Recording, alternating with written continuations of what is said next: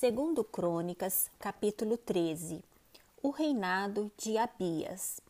No 18º ano do rei Jeroboão, Abias começou a reinar sobre Judá. Três anos reinou em Jerusalém. Era o nome de sua mãe, Micaía, filha de Uriel de Gibeá. Também houve guerra entre Abias e Jeroboão. Abias ordenou a peleja com um exército de valentes guerreiros, de quatrocentos mil homens escolhidos, e Jeroboão dispôs contra ele a batalha com oitocentos mil homens escolhidos, todos guerreiros valentes. Pôs-se Abias em pé ao alto do monte Zemaraim, que está na região montanhosa de Efraim, e disse: Ouve-me, Jeroboão, e todo o Israel. Não vos convém saber que o Senhor, Deus de Israel, deu para sempre a Davi a soberania de Israel, a ele e a seus filhos, por uma aliança de sal? Contudo, se levantou Jeroboão, filho de Nebate, servo de Salomão, filho de Davi, e se rebelou contra seu senhor. Ajuntou-se a ele gente vadia, homens malignos, fortificaram-se contra Roboão, filho de Salomão. Sendo Roboão ainda jovem e indeciso, não lhes pôde resistir. Agora pensais que podeis resistir ao reino do Senhor, que está nas mãos dos filhos de Davi? Bem sois vós, uma grande multidão, e tendes convosco os bezerros de ouro que Jeroboão vos fez para deuses.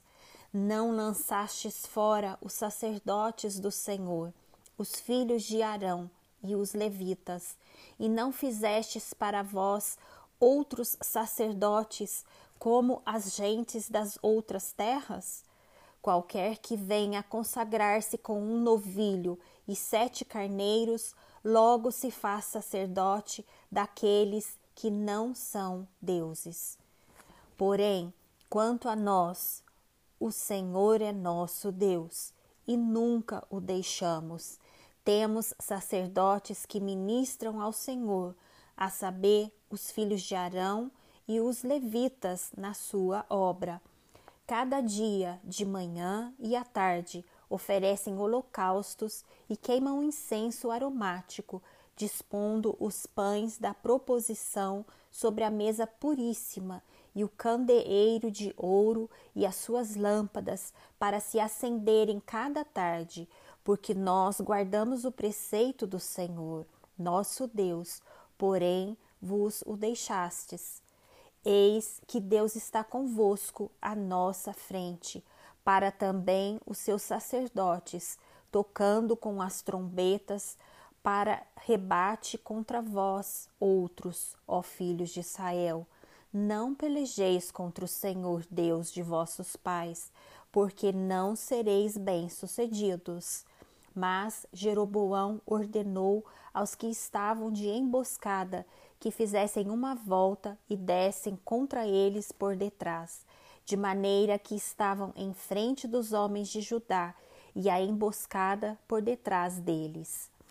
Olhou Judá e viu que a peleja estava por diante e por detrás então clamaram ao Senhor e os sacerdotes tocaram as trombetas. Os homens de Judá gritaram. Quando gritavam, feriu Deus a Jeroboão e a todo o Israel diante de Abias e de Judá. Os filhos de Israel fugiram de diante de Judá, pois Deus os entregara nas suas mãos de maneira que Abias e o seu povo fizeram grande matança entre eles, porque caíram feridos de Israel quinhentos mil homens escolhidos. Assim foram humilhados os filhos de Israel naquele tempo. Prevaleceram os filhos de Judá, porque confiaram no Senhor, Deus de seus pais.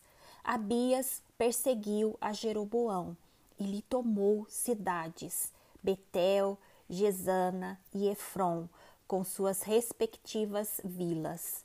Jeroboão não restaurou mais o seu poder no templo de Abias. Feriu o Senhor a Jeroboão, que morreu. Abias, porém, se fortificou e tomou para si quatorze mulheres e gerou vinte e dois filhos e dezesseis filhas. Quanto aos mais atos de Abias, tanto o que fez como o que disse estão escritos no livro da história do profeta Ido.